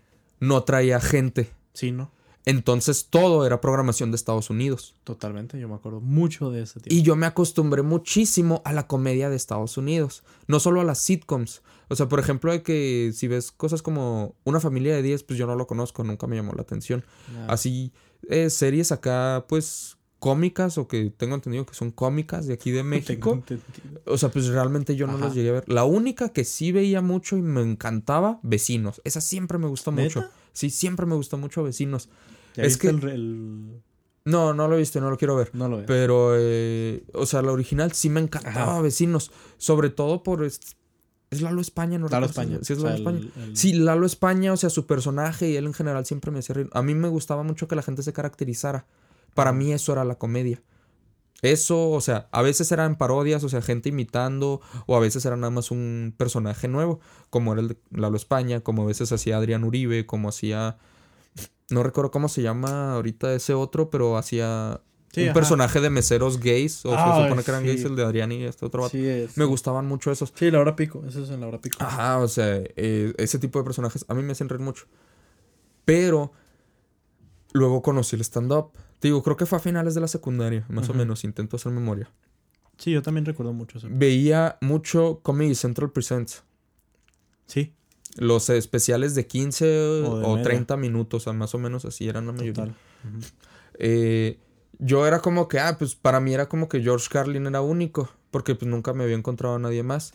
Y aquí fue donde dije, ah, caray. Apenas estaba viendo uno, no recuerdo quién era, pero dije, ah, no manches, está contando chistes y demás. Y pues para mí lo más cercano a eso, aparte de George Carlin, o bueno, aquí más bien, era como que pues, Teo González Sí. o Jorge Falcón. Pero después empecé a ver más y más y más. Hasta que vi a un güey que, o sea, muchos me inspiraron así bien cañonzote y decía, ah, qué chido, a mí me gustaría hacer eso. Eh, más o menos así como tú con la tele, así me pasó a mí específicamente con los estandoperos de que "Ah, a mí me gustaría poder hacer eso, güey. a mí me gustaría hablar de eso, güey. a mí me gustaría hacer chistes así. Recuerdo que uno de los que más me gustó fue uno que se llama, no sé si lo conozcas, John Lashua. No. Es, es canadiense él, pero él hace música, digo, sí, él hace comedia musical. Entonces, él tiene así varios personajes, él se hizo muy viral en YouTube, eh, que será como 2006, 2007, o sea, él es, él es de esos, o sea, de esos que empezaron en YouTube. Luego conocí a Bo Burnham, tal vez ese sí lo conozcas. Creo que sí. Él también musical, me gustaba mucho. Lo curioso es que me gustaban más los comediantes musicales, pero yo nunca aprendí a tocar un instrumento bien. sí, bueno. Entonces eso es como que lo que me agüitaba. Y luego yo decía, no, pero es que la gente no nunca se va a reír de lo que, de lo que a mí me hace reír. Porque, pues no, no es. La Está gente. raro, Ajá. ajá. o sea, yo decía, esto a nadie más se le ocurre. Y luego pensaba, ah, pero tal vez porque a nadie más se le ocurre, se rían. Y luego decían, ah, pero pues es que está muy tonto. Y luego sí lo intentaba contar como que nadie lo entendía, pero yo no lo formulaba como chiste. Entonces, eh, ¿conoces a Wanda Sykes? Sí, One Six, sí. Eh, vi uno de Wanda Sykes y dije, ah, no manches, ella también me gusta No, mucho. me hace muy graciosa y todo eso. Y ya fue cuando llegó el vato con el que dije, ese güey. Por ese güey voy a ser comediante. Neta, o sea, este güey me inspiró. Así dije, ese güey. No sé si lo conozcas, se llama, bueno, se llamaba Mitch Hedberg. Sí. Mitch, güey, o sea, neta, Mitch es mi mayor inspiración así de, de todos los comediantes. Ese vato, o sea, para mí es, es mi comediante favorito, así de todos. Comediante favorito vivo, pues otro, ¿no? Pero, o sea, comediante favorito en general, Es él. Mitch. Fácil. Porque yo eso es algo que hacía mucho, güey. O sea, no sé si recuerdas ahorita de sus chistes. No, él nunca lo he visto. Es, sí sé quién es, pero Ah, nunca ok. lo he visto. Ese vato tiene un chiste, por ejemplo, que dice. Eh, ándale. En la comedia tienes que empezar fuerte y terminar fuerte. No puede ser como los panqueques. Todos emocionantes al principio, pero para el final ya estás harto. Ese tipo de chistes, güey, yo decía. Ese es el tipo de cosas que yo siempre pienso. ok. Y yo pensaba que a nadie se le iban a hacer graciosas, pero el vato. Hacía reír a El vato hacía reír a todos. Y yo decía, wow, o sea, ¿quién es? ¿Cómo? O sea, ¿y por qué yo no? ¿Y por qué yo no? Pero ahí fue como que donde me fue cayendo el 20 de. Es que no es tanto lo que dices, sino, o sea. Ni tanto el cómo. O sea, es una combinación de ambas, pero también tiene que ver con. Contigo, o sea. Con ser genuino. Eso. Y dije, tienes que ser genuino. O sea, eso es, ese es el rollo. Y ahí fue como que donde dije, quiero hacer stand-up, O sea, eso, eso está muy chido. O sea, estaría suave. Al menos hacerle el intento a ver qué pasa. Entonces yo tenía como que esta idea de qué, qué es el tipo de humor que a mí me gusta, cómo me gusta contar los chistes. Entonces tomaba así como que he aprendido que cualquier cosa que se me haga graciosa yo la voy a decir sin miedo. Por el lado de, ¿no? Ángel. Y luego, pero también la voy a decir como a mí se me haga gracioso. Por el lado de Mitch. Pero quiero hablar de todos los temas que a mí me interesen. Como George Carlin, por ejemplo, que a él sí, todo sin miedo. Y ahí fue donde ya me puse a investigar más y empecé a aprender más de ellos. Empecé a aventarme los especiales de, de George y los clips que encontraba en YouTube. Empecé a ver todo, todo, todo el material que exista de Mitch Herbert, de Mitch Hedberg, lo he visto. Así, fácil. Que pues no hay tanto también, o sea, el vato murió joven. Pero pues lo he visto todo y te lo recomiendo muchísimo. Es muy entretenido. Y luego ahí fue donde dije, arre, quiero intentarlo.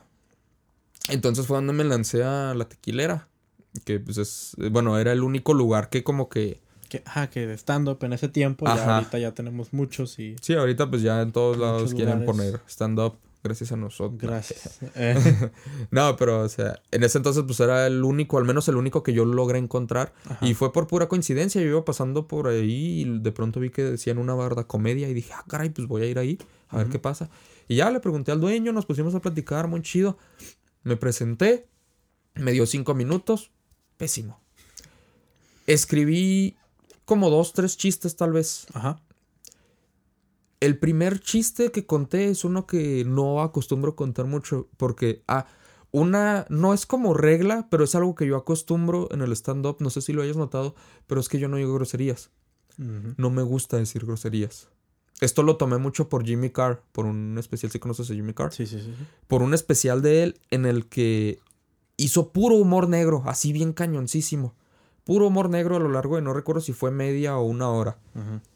Pero al terminar dice, y si creen que dije cosas muy feas, tengan en cuenta que ni siquiera dije una grosería. Y dije, no manches, si es cierto. O sea, fue como que, wow. Entonces eso se me quedó mucho. Primero que nada porque a mí no me gusta mucho decir groserías. Eh, o sea, bueno, no tengo problema con que la gente las diga tampoco. O sea, me da igual. Sí, es algo que no te. Ajá, no es como que, ah, soy mejor que los demás porque no las digo. No, para nada. Simplemente a mí casi no me gusta decirlas porque yo crecí mucho. Digo, yo fui criado en un sentido de que casi nadie decía en mi casa. Bueno, excepto cuando mis papás se peleaban, ¿verdad? Pero pues en general, o sea, nosotros no. Eh, mi hermano y yo como que siempre respetamos mucho, mucho la casa. En ese sentido de no vamos a decir palabras que no les gustan que digamos. Nada más por respeto a los padres, ¿sabes? Más que nada por eso. Sí, sí. Pero en general, pues yo me acostumbré a que pues no las necesito. Y más porque siento que así, si no dices mucho una palabra, en el momento en que la digas tiene más peso. Totalmente. ¿Sabes cómo? Entonces, por ejemplo, algo que yo empecé a hacer mucho desde la prepa es que yo insulto a la gente diciéndole baboso. yo no digo pendejo, yo no digo puto, yo no digo nada de eso. Yo digo baboso. Y eso le escala más a que si les digo pendejo. Y eso es algo muy curioso.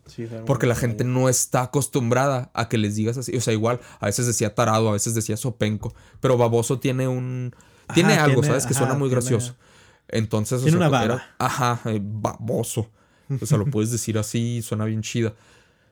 Entonces dije así, para que cuando en mi stand-up sí meta groserías, quiero que, o sea, si es que de pronto digo, ah, quiero meter una grosería aquí, que tenga sentido, que tenga razón de ser. ¿Sabes? O sea, que diga, tenga más peso. Porque si te subes a estar diciendo puras palabras y puras palabras, o sea, de que se supone que tienen cierto peso, mientras más las repites, pues más lo pierden. Y está bien también. Pero pues yo lo que decía, así me guardo estas para cuando quiera como que, ¡pum!, meterle eso. Si es que en algún momento lo quiero hacer. Además de que, como te digo, pues no disfruto mucho de decirlas. Como que es... Hay palabras que uno pues no puede evitarlo y lo sientes hasta como que en la garganta, ¿sabes? Como que cala. A menos de que lo digas mucho y mucho y mucho y mucho y pues ya la ves como una palabra normal, como decir agua. Entonces, te digo, me subo a la tequilera, digo dos de los tres chistes que escribí y me estaba yendo bien, mm, semi. O sea, te estaba viendo. Ajá. Me fue bien. El primero pegó. El segundo no dio risa, pero no fue, no hubo silencio. Nada más dicen así como que, ah, ahorita vas a entender a qué me refiero con eso. Pero como que ya la gente me empezó a dejar de hacer caso con ese. Y entonces quise hacer un chiste de Louis C.K. Ah, ok. Dije, tal vez con ese, nada. Y mientras más lo intentaba, yo así como que. Es muy difícil. Es, sí, todos hemos vivido, todos hemos pasado por eso. O sea, todos los que nos hemos subido hemos pasado por ese. De, o sea, ese quiero recuperar los chicos, pero no puedo. Sí, o sea, sí te entiendo totalmente. Sí, entonces te digo, quise hacer ese. Nada. Y entonces dije. Es curioso porque desde la primera vez que yo me subí, dije, no es culpa del público. Porque primero, en algún momento pensé, ah, no manches, este público en él. Pero luego dije, es que no es tanto el público, o sea, ellos no están acostumbrados a este, a mi sentido del humor. Ellos están acostumbrados a que les hablen, no sé, de moteles, para que ellos puedan participar y decir, ay, sí, el motel este y el motel otro. Y que les hablen de Juárez específicamente y que les hablen de las cosas que hacen todos los días. Dije, y eso está bien, si eso es lo que les hace reír. Entonces, no es que el público esté mal, es que yo les estoy trayendo algo que ellos no buscan. Entonces, una de dos, o yo les enseño a que les guste lo mío, o mejor me voy. Y pues era mi primera vez, entonces me fui, ¿no? Eh, porque, mira, o sea, el, chiste con el que abrí es. Va a sonar un poco irónico este chiste, pero fue. Eh, me dijeron que yo no iba a dar risa cuando fuera comediante porque no digo groserías. Y que el mexicano solo se ríe con groserías. Pero esas son puras pinches pendejadas. Y toda la gente risa y risa y risa con ese. Está chido, es un buen chiste. Y dije, es un, es un chiste padre, ¿sabes? Ajá, o sea, y me gusta, y me gusta mucho hasta el día de hoy, pero algo que más me gusta es la reacción de la gente de que se ríe y luego piensan así como que, no sé si me está insultando. o sea, porque lo digo en un modo que te hace sentir, bueno, que me han dicho que hace sentir así como que o sea, me está diciendo que soy del promedio, ¿sabes? O me está diciendo que soy el típico mexicano. Eso también es muy interesante. Y, pero eso me gusta. O sea, a mí me gusta mucho incomodar al público. Tal vez lo hayas notado. Sí. Entonces dije eso. Dije, arre. Es que tú eres un gusto muy adquirido. Sí, ya me lo han dicho varias veces. Sí. Pero pues, ni modo, toma tiempo, pero, o sea, pero con el tiempo he aprendido, te digo, porque el segundo chiste que conté fue algo de que, ah, sí, me dijo mi mamá, aparte, mi hijo me llama, es que no veo por qué vas a ser comediante si todos los comediantes son feos. Entonces no se sorprendan si no les doy risa. Y con eso fue donde ahora sí todos, ah, ¿sabes? o sea, así como que, ah, qué sangrón. Y tenía otro, ese nunca lo conté, que fue el de, eh, el mayor consejo que me dieron para hacer comedia fue que no se colgara, no, no colgarte de ningún nombre ni mencionar a nadie, incluso si lo conoces. La cosa es crecer tú mismo. Y yo le dije a mi tío, Eugenio Herbés, gracias por el consejo. Algo así era el chiste.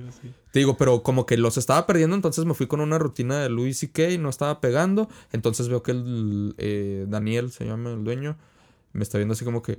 Ya, Y yo, no, pues muchas gracias por su tiempo, ya me voy. Ah, y luego algo más que me pasó ese día. Es que Daniel me dijo, vente como comediante. Vestido. Exacto, esa misma cara hice yo, güey. Así como que. Ok. ¿Cómo?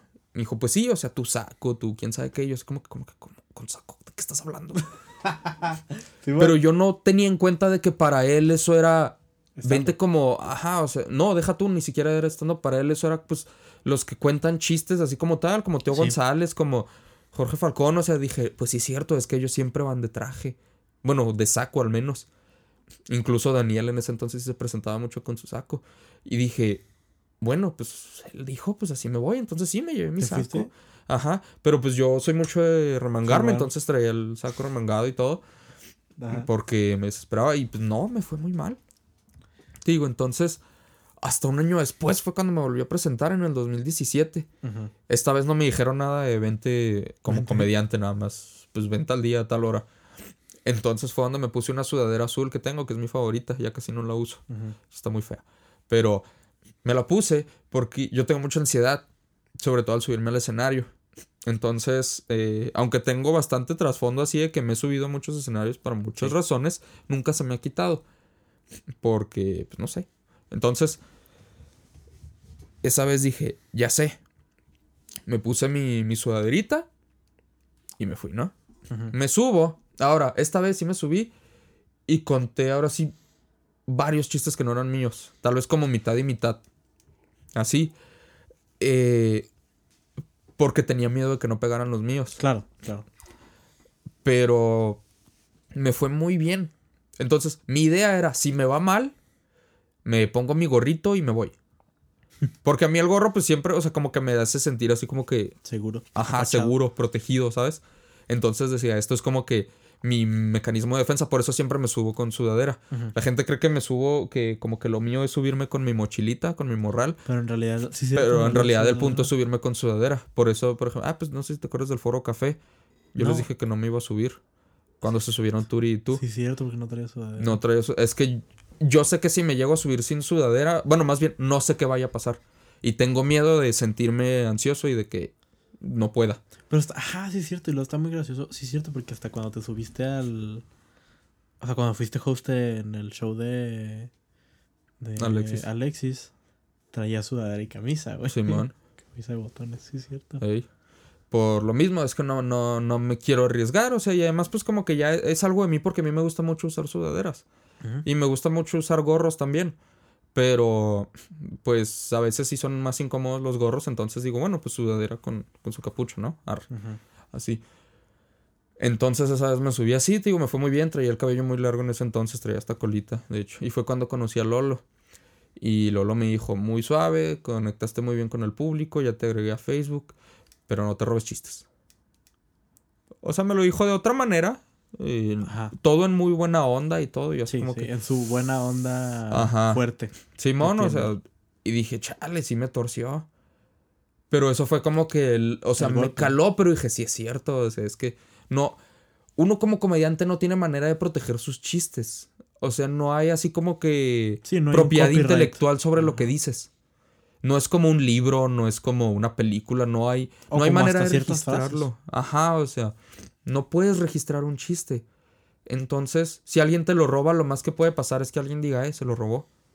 Y ya. O sea, tal vez la gente te conozca como el que se roba los chistes, tal vez nadie te vaya a ver, quién sabe. Pero el punto es que no hay ninguna consecuencia, entonces al final, si quieres robarte los chistes, nada te va a detener, ¿sabes? Y dije, pues sí es cierto. Entonces ahí fue donde me puse a escribir chistes y escribir chistes y escribir chistes. Y dije, arre, me voy a presentar ahora sí nada más con material mío. La siguiente vez que me presenté, igual sí usé como dos, tres que no eran míos. Y dije, pero, ok, ahora sí ya. La próxima, nada, nada, nada que no sea mío. Tercera, ahora sí ya. Puro material mío. Lo triste es que con menos chistes míos, menos pegaba. Pero luego dije, bueno, es que no es que no sean mis chistes. Es que o había menos gente o también ya yo invitaba a menos gente. Porque te digo, o sea, nunca invites sí. Nunca invites a todos tus amigos para tu primera presentación. Porque pues te van a dar una mala impresión. Te digo, pues me fue muy bien esa primera vez, pero pues la mitad del público era gente que iba a verme. Ajá. Entonces, pues, no. Eh, pero ya te digo, o sea, ahora sí, poco a poco, poco a poco, y decía, bueno, voy a, voy a hacer este chiste, y voy a hacer esto, y voy a decir esto. Lo intentaba hacer como que conectado, pero como que no se me daba. Luego pasé varios meses que no me presenté y abrió un lugar que se llama el Wood Bar. Bueno, se Sí. llamaba. Empezaron un micrófono abierto. No recuerdo si era los martes o miércoles. Creo que eran los martes. Y este Creo que era cada semana, pero no te quiero mentir, así que vamos a decir que era... Cada 15. Ajá, vamos a Como decir que era mínimo cada 15. Y ya, pues ponían acá sus... De hecho, creo que una vez me tocó ser anfitrión, no recuerdo bien, creo que sí me tocó ser anfitrión una vez. Era un lugar para no más de 20 personas en total. Y tal vez estoy yendo un poco grande, porque eran como tres mesitas y un sillón. Pero estaba muy chido el lugar, estaba muy suave, muy acogedor y estaba suave porque siempre que íbamos pues era como que hacer un taller. Porque casi siempre nada más íbamos los mismos comediantes. Ajá. Pero servía mucho, estaba muy suave. Entonces ahí dije, ah, bueno, pues ya lo que empecé a hacer en ese entonces fue probar todos mis chistes. Chiste, chiste, chiste, chiste, chiste, chiste, chiste. No intentaba hacerle una rutina, no intent- nada más decía, esto se me ocurrió, lo voy a decir, lo voy a decir, lo voy a decir. Y teníamos prácticamente todo el tiempo que quisiéramos porque no había Porque nadie. Ajá, y era muy chido. Cierra el Wood Bar, cierra el micrófono abierto, Adiós, stand-up. adiós stand-up. Yo incluso cerré mi cuenta de Facebook. Yo me quedé así como que desconectado del mundo por un rato. Eh, no tengo una historia interesante detrás de eso realmente. Nada más Ajá, me quería desconectar. Eh, te digo, pues borré así toda mi cuenta, todo lo que tenía. Y ya dije, hay mucha basura de cuando estaba en la secundaria. y pues no la Hiciste necesito, bien. ¿sabes? Ajá, que prefiero empezar de cero.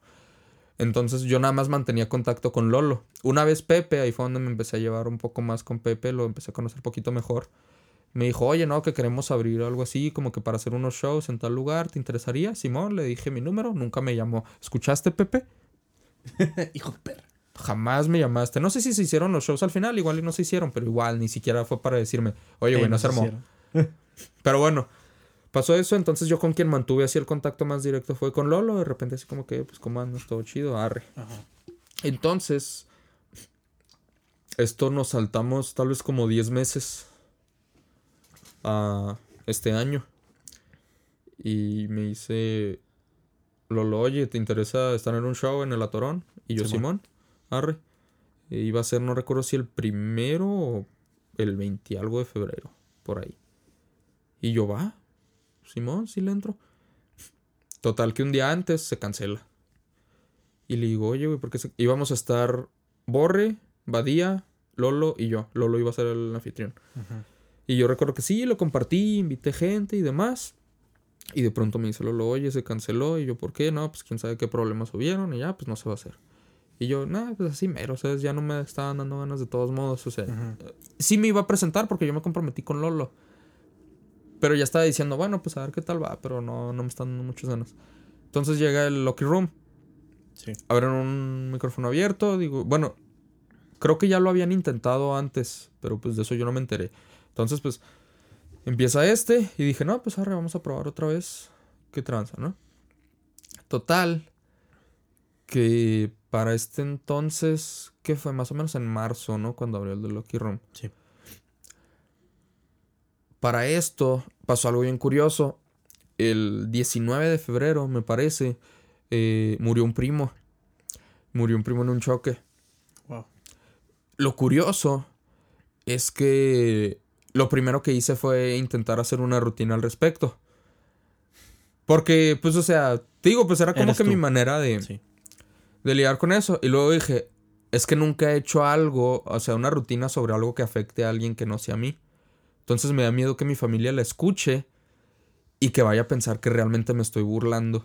Ajá, cuando Y que no entienda que, o sea, el punto para mí es como que lidiar con eso. Entonces me da miedo que alguien me vaya a escuchar y que vaya a pensar, o sea, pues mal, ¿no? O sea, porque pues al final pues es mi familia, güey. Entonces, eh, dije, no, pues a ver qué onda. Ah, porque yo estaba yendo al micrófono abierto, pero del cielo lindo. Sí. Para probar tus poemas. Ajá, Siempre. porque pues a mí me decía, ah, pues ando escribiendo últimamente, pues voy a, voy a recitar algo de poesía, ¿no? Y algo divertido del cielo lindo es que, bueno, algo divertido de la gente que recita poesía es que todos son bien arrogantes. La mayoría lo van a negar. Y eso es lo que los vuelve todavía más arrogantes, que se quieren ver humildes. O sea, pero todos tienen una actitud de que, ah, qué bonito poema, no está bueno conmigo, pero qué bonito poema, ¿sabes? y si llegas a hacer un buen poema y que está más chido que los suyos, va a ser como que... pues está bien, ¿sabes? Y me hacía reír, güey, que una de esas veces, yo iba mucho con una amiga, ella de hecho me acompañó casi todos los de Lucky Room. Por un tiempo. Em, una de esas veces, una de las chicas que se presentó traía un librito y luego dice, no, pues este es un poemario que acabo de publicar. Eh, está en 10 dólares. Lo primero que pensé fue, ¿dólares? Hija, o sea, ¿quién eres? ¿Sabes? O sea, no la conocía. ¿Quién sabe? Igual era la mejor poeta del mundo. No creo, pero... Bueno, yo no lo creía en ese entonces. Ya después vi que en efecto no lo era. Pero dice, no, pues por si les interese, que quién sabe qué. Y te digo, aquí es donde llego con lo de la arrogancia. O sea, o tal vez yo soy el que no tengo suficiente confianza en mí mismo, güey. O sea, tal vez es solo eso. Porque digo, ¿cómo le haces, güey, para decir, voy a publicar este poemario? O sea, ¿y cómo te llega la opción y cómo dices, ah, güey, voy a, voy a eh, vender esto incluso? ¿Sabes? Porque para empezar el título se me hacía bien sangrón. O sea que si estás escuchando esto, no me sé tu nombre, eh, no es nada contra ti. Es contra la comunidad de la poesía en general. Porque de hecho creo que estudié en YouTube, güey. Igual la conoces. ¿Quién quita? Eh, pero... me hacía reír mucho ella porque aparte cada vez que alguien terminaba su participación... ¿Has visto Goofy 2, güey, la película? Sí. Ella ah. siempre hacía esto. Y me recordaba a la chica del, del jazz. Simón, la de esa mera, así que... Pero ella aparte hacía esto y, decía, ah, no me acuerdo que decía el güey de que ¿Cómo le hace para sonar Simón. los guantes? Está bien chido. y me, se me figuraba mucho esa chica. Digo, yo me saltaba riendo. Pero el punto es que ya nos dice eso el poemario y va. 10 dólares. Yo así como que. Neta, o sea, es que ¿quién demonios eres para.? Ajá, ajá. O sea, yo te estaría haciendo un favor, considero, si lo, agarro siquiera. No, ni siquiera si lo compro. O sea, si lo veo y se lo presto a alguien más, pues para que. Lo vea. Ajá. Y igual y les gusta. O incluso si te lo compro, pero a 100 varos, arre. O sea, lo que te haya costado la impresión quizá. De este específicamente, ¿no? O sea. Pero no, no. 10 dólares. Pero arre. Está heavy, güey. Entonces se sube otro señor. Muy amable el señor. O sea, la chica también pues muy chida, la neta. O sea, no, te digo, no es... no era algo en ella personalmente, sino en por qué eso. ¿Por qué hacer eso? O sea, ¿por qué actuar así? Pero luego dije, bueno, igual y si son muy buenos los poemas, los empieza a leer y pero luego se sube un señor, igual recita sus poemas, todo. Arre, ok. Eh, y nos dice, aquí tengo mi poemario en 100 pesos. No seas mamón. Simón, que publiqué quién sabe cuándo. Y, o que acabo de publicar también. Aquí lo tienen, ahí se los dejaron ahí en el café para vender copias. Y ellos es como que, entonces, pues por si les interesa, yo también, pues publiqué este y no sé qué. Y así como que, Che raza, Ajá, me lo hubieras vendido antes de leer unos, ¿sabes? No valen la pena, carnal. Nada, te creas, pues igual y los demás sí, ¿verdad? Pero pues. ¿Quién Total. No, no lo sabremos. ¿Eh? No lo sabremos. Ajá, nunca lo voy a saber, güey. Pero me subo yo. Me aviento un poema. Que es uno de mis favoritos. A mí se me hace muy buen poema, la neta, está muy chido. Y me gusta que pues yo sigo reglas y todo general. O sea, está bien romperlas de repente, ¿no? Pero pues eh, pues yo acá me lo con regla y todo. Ajá, bien chidota. Y sí le gustó a todos, o sea, ahí sí ni siquiera lo digo yo por por sangrón, o sea, se veía que les estaba gustando. O sea, incluso vi el de esta chava y dije, arre, pues lo disfrutó mínimo, ¿no? Y hasta el señor se me quedó viendo, wow. Y aquí fue el problema. Para empezar, la chava cuando nos estaba contando los suyos dice, no, pues este lo escribí porque mi abuelita y no sé qué. Y luego el siguiente, y este lo escribí porque tenía un pollito que se llamaba, quién sabe qué. No, algo así.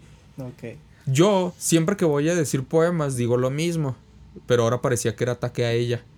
Pero pues porque ella nunca me había visto, ¿sabes? Pero yo siempre digo, eh, no les voy a explicar la razón de ninguno. Porque me parece arrogante explicar las razones, además de que ustedes lo deben interpretar. Porque no se trata de que yo les diga, de esto se trata, ¿eh? Así quédense con esa idea. Se trata de que. Claro. Sí, le quita la magia. Ajá, o sea, se trata de que ustedes lo interpreten. Ese es el arte. O sea, cualquier arte, pues tú interprétalo. Y dije, entonces, pues no les voy a decir por qué escribí nada. Y pues la chava así como que. Simón. Entonces, pues va, ¿no? Así, se avienta sus. Ah, pues para los que están escuchando, se aventó así estos chasquidos. Como en la película de Goofy. Se me va de repente la. platicamos. Ajá. Entonces, Em, ya dije eso, recité mi poema. Y entonces, pues no podía evitarlo.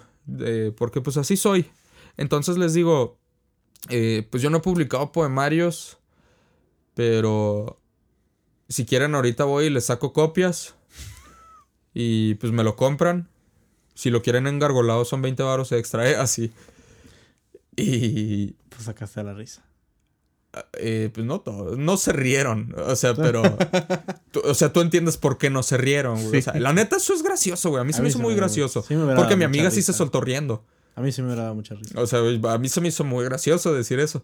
Y pues mi amiga sí se soltó riendo y dije, bueno, con una persona me basta. Entonces, volvemos ahora sí, güey. Lucky Room, se No murió sé, mi primo. ¿Eh? Sí, es lo que te iba a decir. que Te dije que divago mucho, güey. Abro muchas tangentes, pero siempre regreso al punto. Eh, me he salido como tres veces de toda la historia, güey, pero Sí. aquí ando. Ya, ya mero llegamos al, al presente, güey. Tranquilo. Eh, entonces pasa que. eh, pues se acerca lo de Lucky Room. Escribí unas cosas sobre eso de mi primo y dije, bueno, si no voy a hacer chistes, pues por lo menos lo saco de alguna manera y lo dije en el, en el Open Mic del Cielo Lindo. Esto fue cuando se acababa de morir. Un día después. Llega el siguiente martes y como él vivía en El Paso, pero mi tía lo quería enterrar aquí, pues subieron, ¿eh? Ya me acordé de esos chistes. Simón, había mucho rollo, entonces se tardó mucho en traerlo hasta acá, Ajá. así que lo pudimos velar acá hasta como dentro de tres días después de que pasó. Y luego todavía después de velarlo, finalmente quién sabe qué rollo más hubo para lo de su misa, porque pues mi familia en general es católica. y luego claro. pues para lo del entierro. Que finalmente se arma el entierro. Y yo, antes de esto, pues yo decía, no, pues no voy a escribir ningún chiste de esto. Porque entonces empecé a pensar, tal vez el hecho de estar escribiendo chistes no sea tanto el hecho de yo querer lidiar con eso, sino de de algún modo hacer que las tragedias se traten de mí a huevo. Más, eso tiene mucho sentido, sí. Porque yo dije, o sea, yo intento ser introspectivo, ¿sabes? Intento siempre como que, pues pensar bien por qué estoy haciendo las cosas. Sí, juzgarte mucho. eres Ajá, o sea, intento, intento ser mi mayor crítico, güey. Eso es como que para mí algo muy importante, siempre ser mi mayor crítico. Y dije, pues tal vez es algo más egoísta y algo más arro- arrogante que siempre lo haga, Claro. eh, como que ti. siempre lo intente hacer chistes porque más que nada parece que solo estoy intentando que se trate de mí. Igual y es así, dije, bueno, no lo voy a hacer esta vez. Llega el entierro de mi primo, una semana después de que se murió, ¡pum! Era mi cumpleaños. Sí, ya me acordé. Ajá. Y ese día dije,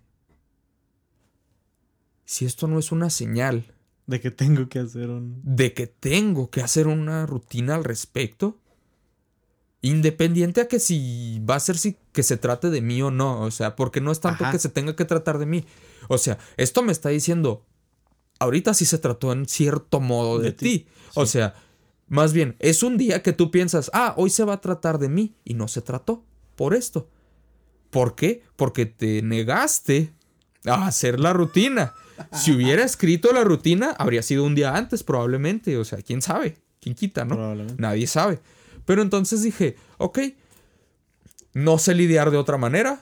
eh, no he aprendido a, a manejar mis emociones. Vamos a hacer esto, ¿no? Entonces me puse a escribir.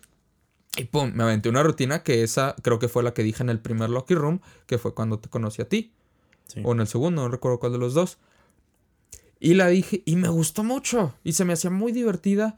Y se me hacía muy chida porque estaba hablando de pues todas las cosas que noté yo en el funeral Ajá, y de ajá. las cosas que a mí se me hacían interesantes de eso y de el hecho de que, o sea, no encontraba una manera más saludable de lidiar con eso. Pero pues luego dije, ¿por qué tengo que juzgar todo lo que hago de una manera tan negativa?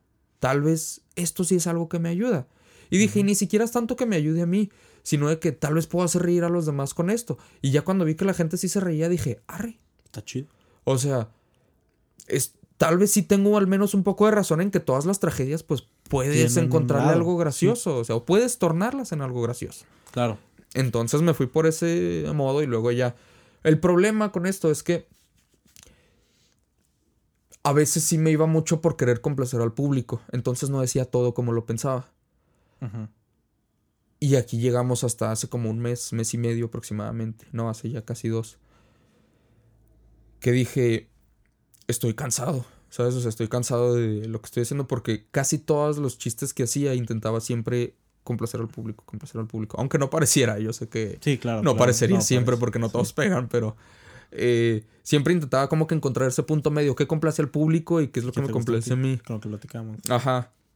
Entonces dije, no, o sea, es que cuando me subo es algo completamente egocéntrico, Simón, pero creo que es la verdad, cuando me subo se trata de mí, no del público. Porque al final, o sea, si estás viendo una película, la película no se trata de ti, se trata de lo que sea que haya en la película, se trata del protagonista. Eso es lo que pasa con cualquier modo de entretenimiento. Entonces dije, no voy a buscar a fuerzas qué es lo que más les va a gustar a ellos. Voy a decir las cosas como a mí más se me, hace- se me hacen graciosas y como yo más las pienso, arre, como suelo hacer yo las, las rutinas, vaya como fue la de mi primo, como suelo hacer. Porque siempre que hacía chistes, chistes así separados, intentaba, tío, como que encontrar ese punto medio. Pero cuando hacía rutinas, siempre lo hacía, esto es como yo lo veo. Completamente como yo lo veo, no sé cómo lo veas tú. Ajá. Entonces fue cuando les dije, me voy a tomar un descanso, voy a escribir rutinas. Ahora quiero hacer rutinas. Porque eso para mí es como que mi pasión. A mí lo que me gusta es contar historias. Claro. Eso es lo que a mí más me gusta en este mundo, contar historias. Ni siquiera la comedia, ni siquiera el stand-up, contar historias. Y dije, lo que quiero es que todo esto sea contando historias. Todas mis rutinas sean una historia. Entonces eso es lo que me puse a trabajar. Y aquí estamos hoy. Aquí estamos hoy. Qué heavy. No, no sé si la gente va, se va a dar cuenta que este episodio no hable mucho. Eh, Perdón, güey. Creo que. No, no, está bien porque. Creo que tienes una historia muy interesante y un lado que no conocía. No, yo tengo más, güey, cuando Es- quieras. Eres de las personas que, que, que más que más admiro en, en- en este pedo de la comedia. Creo que tienes un... Y, y de veras que ha sido un, un gran... Creo que todos, pero muchos, o sea, específicamente ciertas personas han sido grandes maestros. Qué bueno, De, me, me honras. de, ajá, de estar, de, de la comedia y, y de también, como te digo, de la vida, de estar burlándote y poder, o sea, divertirte de todo, porque al final de cuentas, eso es lo más importante, que, ajá, o sea, que tú estás, y lo dijiste, o sea, me gusta eh, contar historias, y por eso es lo que, que lo quieres hacer, no, Simón. no es algo con el público, no es algo con. O sea, no es algo contigo, no es, son problemas. O sea, es. Yo quiero porque.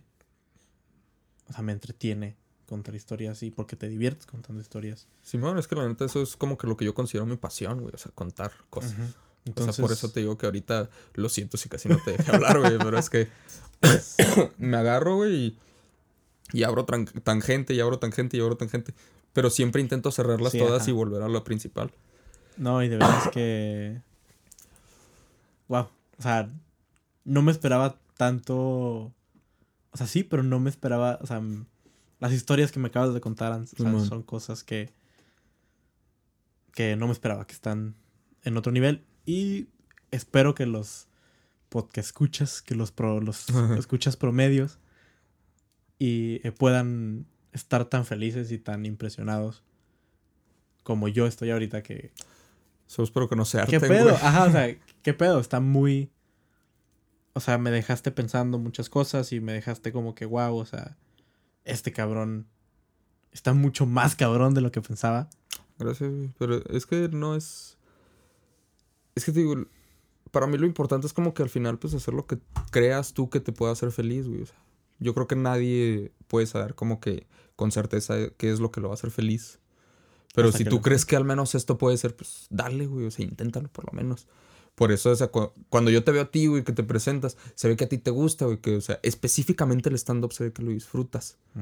Y, o sea, ahora que me dices eso, o sea, yo no sabía que tú actuabas, güey, eso está muy chido. Y digo, pero si tú mismo, bueno, o sea, no- yo no sabía que tú, que a ti te veían más bien como que ibas a ser actor. Eh, pero se ve que disfrutas hacer el stand-up. Y eso es lo chido, güey, o sea, y es, pues, lo que decíamos al principio. Está bien tomar las cosas en serio, pero a veces, pues, puedes verle como que un lado más ligero, o sea, intentar, intentar divertirte también. O sea, no Ajá. todo es Sí, no todo es tan duro y tan tangente. Ajá, no todo es tan estricto como te lo van a hacer ver. Y pues, como... O sea, lo importante es hacer lo que tú sientas que va a ser tu pasión, güey, o lo que...